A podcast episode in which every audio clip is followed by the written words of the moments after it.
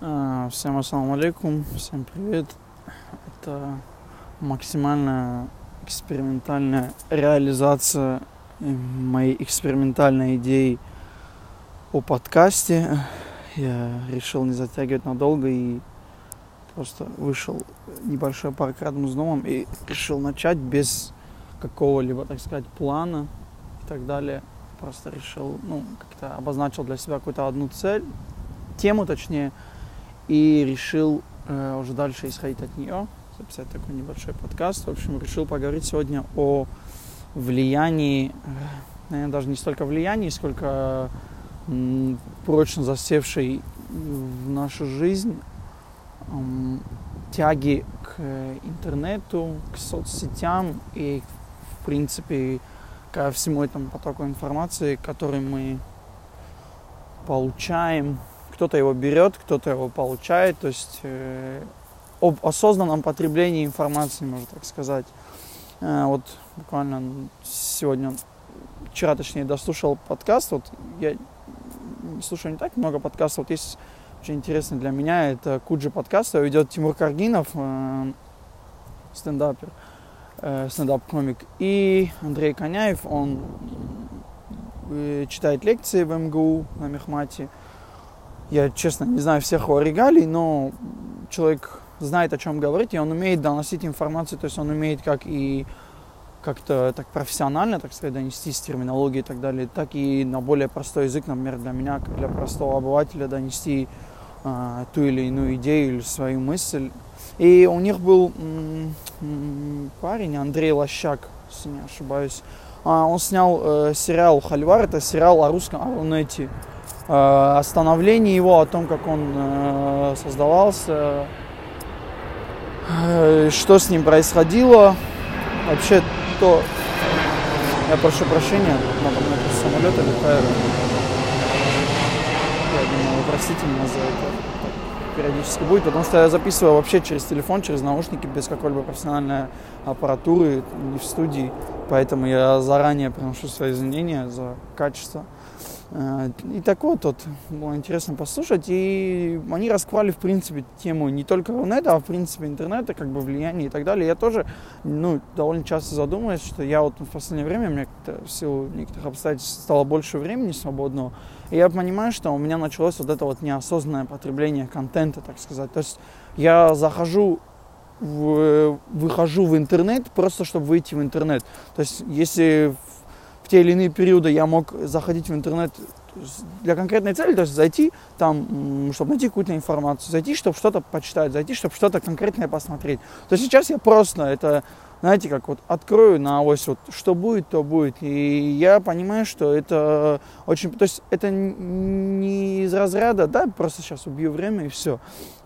Это, знаете, как привычка, это э, вот не зря же даже вот придумали, что digital detox люди делают, потому что это как это становится как наркотик, ты реально ты потребляешь неосознанно. Это знаете, как рыбкам в, в аквариум корм, если вот насыпите им больше нормы, они сидят больше нормы и там, если даже не ошибаюсь, вплоть до того, что даже умереть, по-моему, могут. Конечно, не спец в этом, но если не ошибаюсь, он так есть. И я понимаю, что с, вот с этим social media, со всей вот этой историей, абсолютно так же мы потребляем, начинаем потреблять неосознанно. И вот, например, среди моих знакомых есть единицы, наверное, людей, если вообще они есть, люди, которые то есть реально берут от интернета вот то, что им нужно, условно, да. Человечество каких-то 20 лет назад э, была вот нехватка информации. Да даже я лет там 10 назад, ну, когда еще учился, может, в школе, я там, когда писал какие-то, может, там в школе какой-то там доклад или готовил какую-то тему, я там открывал, я помню, у меня был э, сборник э, оксфордских энциклопедий, большие, я их обожал, я открывал эти энциклопедии, находил там в алфавите э, по по буквам, находил там нужную мне тему, читал, вычитывал, находил информацию. То есть была как бы такая вот нехватка информации, и получить ту или иную информацию нужно, это было сродни вот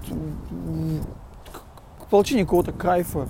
То есть осознанное потребление. То есть ты знаешь то, что тебе нужно, и ты это получаешь, и э, у тебя в мозгу как загорается галочка, то есть ты получил. А сейчас ты просто заходишь, и у тебя вроде э, поток вот действительно ты можешь прочитать о чем угодно, посмотреть о чем угодно. На любую точку зрения ты можешь найти э, точку зрения в противовес ей. Касаемо любой ситуации, э, любого события, неважно, будь то политика, спорт, культура, искусство, везде всегда есть разные мнения, ты можешь почитать. То есть ты, это рай для критического мышления, да, условно, ты можешь отвергать, ты можешь э, подавать что-то в сомнению, э, ставить что-то под вопрос, ты можешь изучать, э, понимать и так далее. Но делаем ли мы это?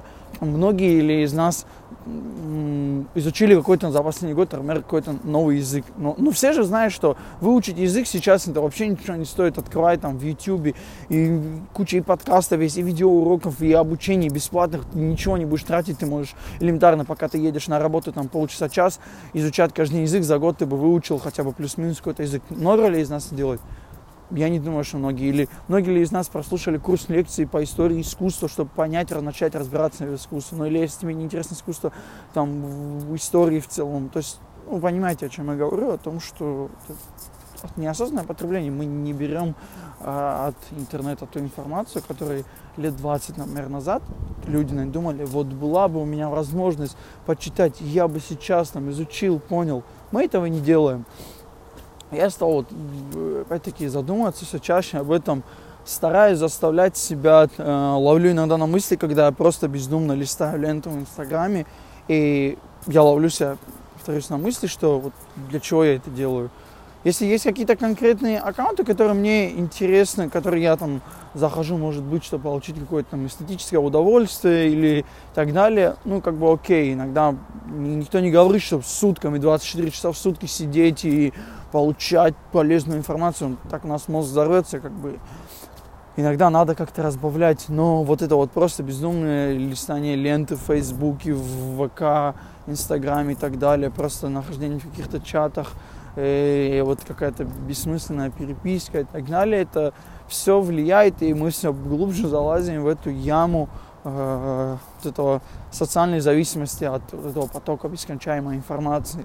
И надо очень жестко контролировать, надо фильтровать это все и относиться очень... Э, информация это очень такое опасное оружие. А, вот не зря же говорят, кто владеет информацией, тот владеет миром. Действительно, мы, мы зачастую не задумываемся об этом, но действительно, эта информация, это сильнейшее, в наше время сильнейшее оружие, это информация. Э, потому что мало к, чему могут привести, может привести что-либо иное, как информация какой-нибудь вброс э, какой-нибудь фейковой новости или какой-то э, придуманной истории может повести просто к необратимым э, каким-то последствиям. А вот э, в том же подкасте они обсуждали, я заранее прошу прощения еще раз за все дальнейшие, которые будут пролетать самолеты, э, они э, обсуждали такую интересную вещь. Если вы зайдете в Яндекс, точнее, если сначала вы зайдете в Google и напишите просто в поисковике «милиция», откройте вкладку фотографии, фотки, то вы увидите фотографии мили милиционеров, да, там, или полицейских в не самом лучшем, так сказать, виде. Какие-то неопрятные, там, полные в теле. Ну, чтобы у вас создалось впечатление, да, такое первое, что, типа, милиционеры какие-то толстые, заплывшие э, мужички, а если вы в Яндексе напишите милиция, то вам выйдут такие стройные поджары в форме, сразу внушающие доверие, такие, которые могут обеспечить безопасность. На первый взгляд казалось бы, ну и что, э, фотки в, в Гугле или в Яндексе не могут, э, ни, никак не изменить мое мнение. Это, наш, это мы так думаем, а на самом деле именно это и формирует наше мнение. Э, всем ведь известно, да, что Google это, это уже стало да, далеко не просто какой-то компания, IT-компания, которая делает там, ну там что-то поисковики делает, ну какие-то там компании выкупают, ну и там они что-то там Google Glass и так далее, Google Market и так далее. Нет, это, это целая машина, это, это целая система, я даже не знаю, каким словом назвать, я просто ну, не сильный спец, конечно, в, э, вообще всей этой истории, там в, в данных, это big data и так далее, но мне кажется, любой адекватный и мыслящий современный человек плюс-минус должен понимать, что Google уже давно стал больше, чем просто компанией. И Google действительно может делать вещи, на которые не способен не каждый политик. А, попробую объяснить э, на примере. Э, как, какой-нибудь стране, вот возьмем э, предвыборную кампанию Трампа и Клинтон, да, ну, то есть, как бы многие, вот, условно, да, там, россияне, или, да даже пусть будут американцы, ну, не каждый, ну, все как бы знали, ну, Трамп и Трамп, да, как бы такая э, эпатажная личность, он там бизнесмен, Трамп Тауэр, все, как бы он снимался в один дома. Ну, как бы, а что еще, какие у него регалии есть, что он из себя представляет, кто он есть. Они просто пишут в гугле там, Трамп, например, новости, или просто Трамп, там, биография. И что им выходит? Ну, понятно, кто из нас хотя бы долистывает первую страницу в Гугле. Мы все откроем первую, вторую, там, ну, первые пять вкладок, как правило. Вы же понимаете, что те первые пять, э, первые пять э, ссылок, которые выдаст Google, они сформируют дальнейшее мнение о Трампе условном. Или пусть там будет не Трамп, пусть там будет кто угодно. А, от сейчас, например, да, его конкурент а, Джо Байден со своим там сыном Хантером Байденом, который сейчас разгорелся вот этот такой э, политический скандал, когда Трамп э, при разговоре с Зеленским, как выяснилось, он пытался выудить информацию о том, что сын этого э, кандидата в президенты Джо Байдена, Хантер Байден, что он на Украине и был составить э, членом совета директоров какой-то энергетической компании, там какой-то, в общем, скандал, и он якобы у Зеленского, э, они же приостановили транш 400 миллионов долларов военной помощи Украине, и он якобы пытался из него вытащить информацию, компрометирующую на Джо Байдена, на своего конкурента. Э, и там разгрызся скандал, там они э, начали процедуру импичмента, демократы, ну, понятно, что ничего дальше никуда не ушло, я даже писал об этом а, на своем канале. Так, небольшой такой очередь. Ну, в общем, не суть. И вот, вот условно человек, ну, может, не все, как бы, да, э, а политов в наше время очень много мало кто разбирается в политике и так следит за ней, потому что все уже устали. И человек такой, ну, Джо Байден. Кто такой Джо Байден? Он пишет в гугле Джо Байден. И вы же понимаете, что первые 2, 3, 4, 5 ссылок сформируют его дальнейшее мнение о Джо Байдене. Если там выйдут мысли, Джо Байден замешан в скандале, Джо Байден там когда-то там, любимая тема американцев какого-нибудь там э, sexual harassment, что он когда-то там э, 200 лет назад дотронулся в университете до какой-то девушки, вот она через 40 лет решила об этом рассказать миру. Э, вот эти с, э, social justice э, warriors, э, эти американские э, любители копнуть историю, я, конечно, так ужасно произнес это выражение, э, любители копнуть историю и нам узнать, что когда-то там 30-40 лет какой-то там сенатор или какой-то режиссер, какой-то актер, какая-то медийная личность на кого-то посмотрел или кому-то что-то сказал, и они просто пытаются его закопать. И вот также на этого Джо Байдена откроются нам какие-то ссылки, и мы такие, ого, что это за чудовище. Или же нам откроют ссылки, Джо Байден там помог детскому дому, Джо Байден построил больницу, Джо Байден, он, вот его предвыборная кампания, он там представил план по развитию Америки и так далее. Человек подумал, о, вот это да, не то, что Трамп, который там глупые твиты и в красной кепке Make America Great Again выходит и там э, просит построить стену между Мексикой и Америкой. То есть вы понимаете, да, насколько это влияет. И это же вот так же, мы, все, что у нас есть, э, информация, большинство, мы берем из Google, мы не знаем, окей, Google, что это окей, Google, кто это такой, окей, Google, кто это такая. И вот так мы формируем свое мнение. Зачастую мнение многих людей это, это не мнение этих людей, а это мнение, навязанное им но тут даже они не особо понимают, что им навязывают. То есть, если когда человеку навязывают через телевизор, он включает условно первый канал, включает какого-то Соловьева, и тот ему рассказывает про российские скрепы, рассказывает про то, какие американцы плохие, про то, как ну, нас пытаются задавить своей вот этой э, западной прогнившей культурой. Тут одна э, форма – Тут как бы можно дать им человек, людям сказать, э, вот вы там ватники голосуете за Путина. Так а тут как бы человек, он, знаете, вот в чем проблема. Как говорят же, э, самый верный раб это тот раб, который считает, что он не раб. И человек такой, он типа, знаете, с критическим мышлением, он, он такой вроде не от него не зависит, он решил сам выяснить и сам построить свою точку зрения, и он открывает Google, иначе находит какую-то информацию, и он такой, типа, я в этом шарю, я знаю, кто это такой, и я сформировал о нем мнение. А по факту ему это сформированное мнение подали готовым на блюдечке. И тут вопрос уже стоит лишь в том, а, кому выгодно создать какое мнение. Это опять-таки, это и к вопросу, помните той громкой истории о российских хакерах, вмешивавшихся в э, выборы США. То есть это как происходило? То есть многие люди наверное, задавались, как они могут вмешаться, что они там взломали э, избирательную э, комиссию США или так далее. Нет, они, если они это делали, то делали они посредством этого. Они создавали в интернете нужную им э, такую информационную э, инфооболочку того или иного кандидата. Или история со взломом переписок Хиллари Клинтон, которую на Wikileaks э, выставили. То есть в этом тоже обвиняют то, что там было, были э, замешаны российские хакеры. То есть вы понимаете, да, насколько это огромная махина и насколько это уже не просто плотно засело в нашу жизнь, это и есть наша жизнь сейчас.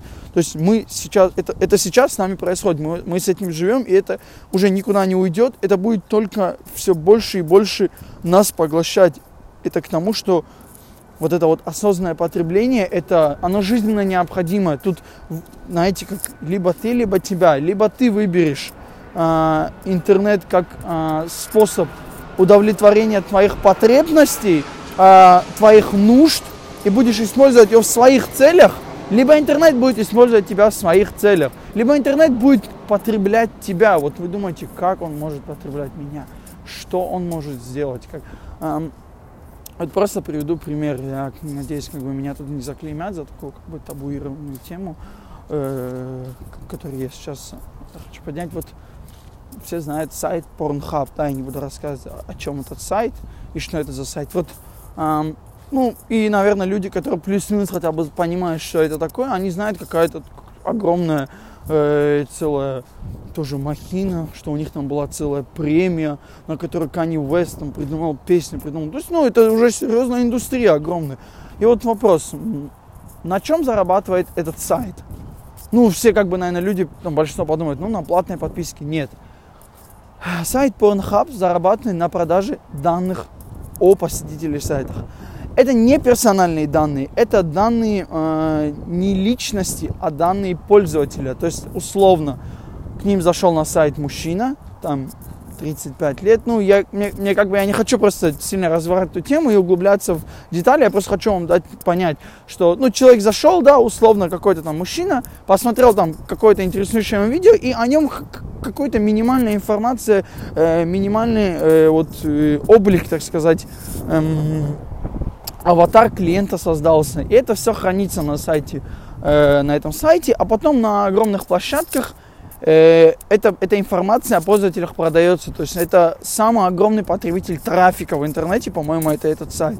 И эти рекламодатели покупают у них эту информацию. То есть э, там когда заходим в интернет, у нас выходят сбоку эти там какие-то рекламные ссылки, там купить машину. Понятно, что мужчине никогда не выйдет ссылка э, там ближайшей сети маникюра или что-нибудь такое. То есть мы можем это не замечать, мы можем на это не обращать внимания, но если вы все-таки начнете, вы поймете, что инфор... реклама вам плюс-минус, которая может к вам подойти.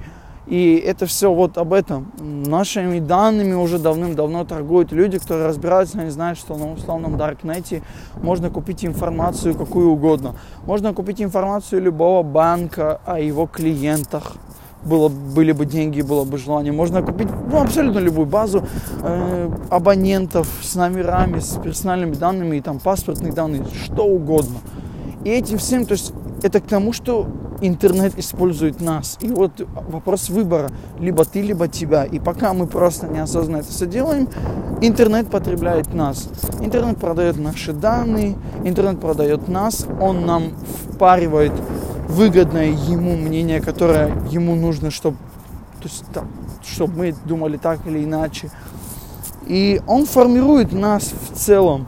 Я уже не говорю о нынешнем как бы, поколении помладше, там лет 10-15, которые действительно формируются как личности, и их полностью формирует интернет. Но все мы отдаем детям мультики, мы тоже мало кто замечает, и мало кто смотрит, что в этих мультиках, мы думаем, ну что это безобидные мультики, это далеко не так, уже ничего, люди понимают, что на YouTube одни э, самых просматриваемых ниш это мультики, и через это можно формировать сознание будущего поколения, И поверьте мне, никто не будет упускать эту возможность и относиться к этому пренебрежительно, и относиться к этим мультикам как просто мультикам. Это далеко не так. И поэтому я все чаще, вот знаете, я, э, вот были две антиутопии. Это «О дивный новый мир» Олдоса Хаксли и 1984 э, Джорджа Оруэлла. Ну, то есть если кратко, там 1984 Орла, она была о том, что нас будут ограничивать получение информации, нас свободах, то есть нас будут ограничивать, и это нас погубит.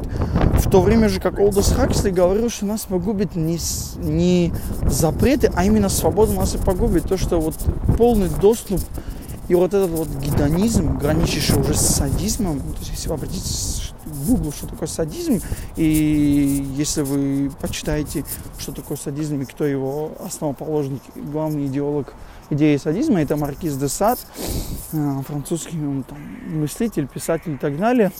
Вот, просто в гугле э, открываем и пишем. Основной ценностью жизни считал утоление стремлений личности. То есть, ну, садизм, это, как многие думают, это не, не избивать себя, не изувечивать и мучить. Нет, садизм это ставить свои желания, свои цели, получение удовольствия э, превыше всего, как главная основная цель жизни. Это, знаете, это как гедонизм возведенный, вот, вот просто а, это ап апогей гедонизма, да. И э, о чем я говорил? Я уже потерял мысль. И э, вот этот садизм, он... А, и вот, прошу прощения, Толдос Хаксли, и то, что вот этот вот наш гедонизм, вот этот граничащий с садизмом, получение информации, получение удовольствия, развлечений, он нас и погубит. То есть нас настолько напичкают свободой информации, свободой получения удовольствия, вот, то есть выбор э, и возможность получить удовольствие нас и погубит. Вот что станет э, нашим концом. А, я как бы не буду сейчас рассказывать и раскрывать полностью это произведение, вы можете это почитать. Я думаю, достойный, стоящий э, произведение. Но вот конечная, конечная идея, я думаю, Олдес Хакли все-таки был прав, потому что как, как бы мы все не хотели, не кричали о том, что у нас нет свобод, нас ограничивают в свободах, и вот эти вот все блюстители свободы, борцы за свободу, если так задуматься, в конечном итоге они тоже, э, так сказать, садистны, потому что они вот эти стремления личности, вот эти вот бездумное желание обрести свободу, а, они этим и руководствуются. Ну, как бы есть много тоже мнений. Я сейчас не хочу углубляться в эту тему, не хочу сейчас затрагивать эту довольно-таки болезненную в наше время тему, а во всех вот этих митингах, о всей этой свободе и так далее – и я, может быть, как-то в другом подкасте расскажу свое мнение касаемо всей этой темы. Но м- есть такое мнение, я не говорю, что я его поддерживаю, я просто говорю, что самыми страшными душителями свободы становятся те, кто в свое время за эту свободу боролся. Потому что эти люди, боровшие, э, вот, ну, знаете, э, это, это не аскетизм, вот эти люди, э, они тоже преследуют свои цели. И то есть борец свободы, он навсегда останется рабом этой борьбы. А, то есть сколько бы он за нее не боролся, он всегда будет в, в, в, э, в жестких тисках вот этой вот борьбы. Это уже становится как, э, как патология. Я говорю не о людях, которые просто сидят дома и как бы говорят, блин, да, была бы у нас страна посвободнее, а люди, которые вот реально борются за нее. И не интернет ли этому виной, не...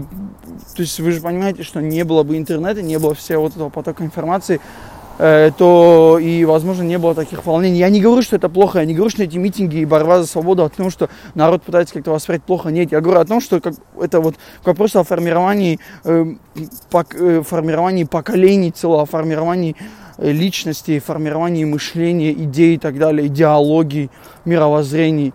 Э, как бы это тоже, опять-таки, есть теории заговора о том, что все эти группы ведутся какими-то западными шпионами, все это финансируется, раскачивание лодки и так далее и тому подобное. Но факт остается фактом. Мы не можем отрицать, что именно интернет стал э, причиной всего вот этого. То есть через интернет мы форсим новости о том, как кого-то побили, Через интернет мы обсуждаем эти новости, через интернет мы осуждаем сделавших это. И, и, то есть мы либо осуждаем тех, кто ушел на митинг, либо мы осуждаем тех, кто этот митинг пытался предотвратить. все, и, и все, и интернет формирует поездку сегодняшнюю нашу. И также каждый из нас, условно я зайду в интернет, и мне выдаст, вы, выдаст интернет информацию о том, э, знаете, выдаст фотографии того, как ОМОНовцы бьют прохожих. Или же он мне выдаст фотографии, как какой-нибудь один митингующий передает своего грудного ребенка другому митингующему, чтобы он прорвался через, э, через э, вот эти вот оковы ОМОНовцев. И я подумаю, боже, да это же люди, все, у них уже кукуха поехала, что он просто своего грудного ребенка отдает кому-то, чтобы он прошел через ОМОНовцев. То есть ну, я уже подумаю, что-то не так с ними митингующими. Ну, опять-таки, вы поняли, к чему я веду, что можно сформировать э, мое мнение на этот счет. Я поэтому стараюсь по максимуму, если какая-то такая серьезная глобальная вещь, о которой я не могу быть в стороне, я должен хотя бы иметь свое плюс-минус мнение, я стараюсь как можно больше информации от различных источников получить. От оппозиционных, от э, официальных источников, каких-то федеральных СМИ и так далее, и увидеть по, по возможности э, всю картину, и уже от нее исходя что-то для себя делать какой-то вывод но я тоже понимаю, что я в какой-то степени все равно заложник, все равно я вряд ли смогу увидеть полную картину. Так было и с Донбассом, и с Украиной, и с Крымом, так было с Крисом, так было со всеми этими историями, когда я пытался получить максимум информации, все равно у меня никогда не было чувства, что я полностью от и до изучил и понял, что там происходит. Потому что поток информации нескончаем, просто огромен, количество мнений, оно огромное, и я просто в нем плыву, я не могу понять. То есть, наверное, я думаю, только побывав там на месте событий, можно было бы плюс-минус что-то понять. Ну, и бы не факт. И вот так вот, э, вот опять-таки возвращаясь к этим антиутопиям, вот так вот, по мнению Олдоса Хаксли, мы именно нас и погубило, погубит, может уже погубило, что вот это вот тяга человека к развлечениям, к этому удовольствию и так далее, она и станет губительной. В общем, как-то так, я не знаю. Мне кажется, немного какой-то сумбурный получился подкаст. Я тем, кто это слушает, и тем, кто, возможно, думает, что у меня есть такая проблема, что я какую-то одну мысль, которую можно уложить, условно, в, там, в 5 фраз, я ее растягиваю на 200 фраз, это моя проблема. Согласен, я хочу сказать... О, еще один звуковой эффект. Знаете, как бывает в подкастах, какие-то периодически какой-нибудь там сэмпл включаете какой-то мелодии. У меня в качестве этих мелодий будут летающие самолеты и гавкающие собаки. Так вот, эм, у меня, у меня есть небольшая проблема со, с, с структурированием своей мысли то есть формирование, у меня есть какая-то мысль. Во-первых, у меня может быть на один и тот же счет 10 мыслей, и, и у меня начинается поток, я пытаюсь их как-то упорядочить, и у меня это не получается, и я пытаюсь все сказать сразу, я пока говорю одно, забываю другое. В общем, одна из тоже причин, почему я решил записать подкаст, это также помочь самому себе научиться формировать, правильно структурировать мысли. Надеюсь, что у меня получилось. Я надеюсь, что этот подкаст был если не познавательным. Я как бы не претендую абсолютно на мнение какого-то эксперта, чтобы вы там получали какую-то информацию, чтобы вы там что-то новое узнавали. Не знаю, вряд ли так будет. Ну, если будет, то как бы окей. То хотя бы вам будет не, не супер скучно это слушать, и это не будет нудятиной. Я в следующий подкаст уже постараюсь как-то более так профессионально, так сказать, вести в плане, что я попробую составить какой-то план, какие-то конкретные темы, чтобы он был более такой четкий. Ну а в общем, пока так. А, спасибо всем, кто дослушал до конца. Я думаю, увидимся еще. Всем пока.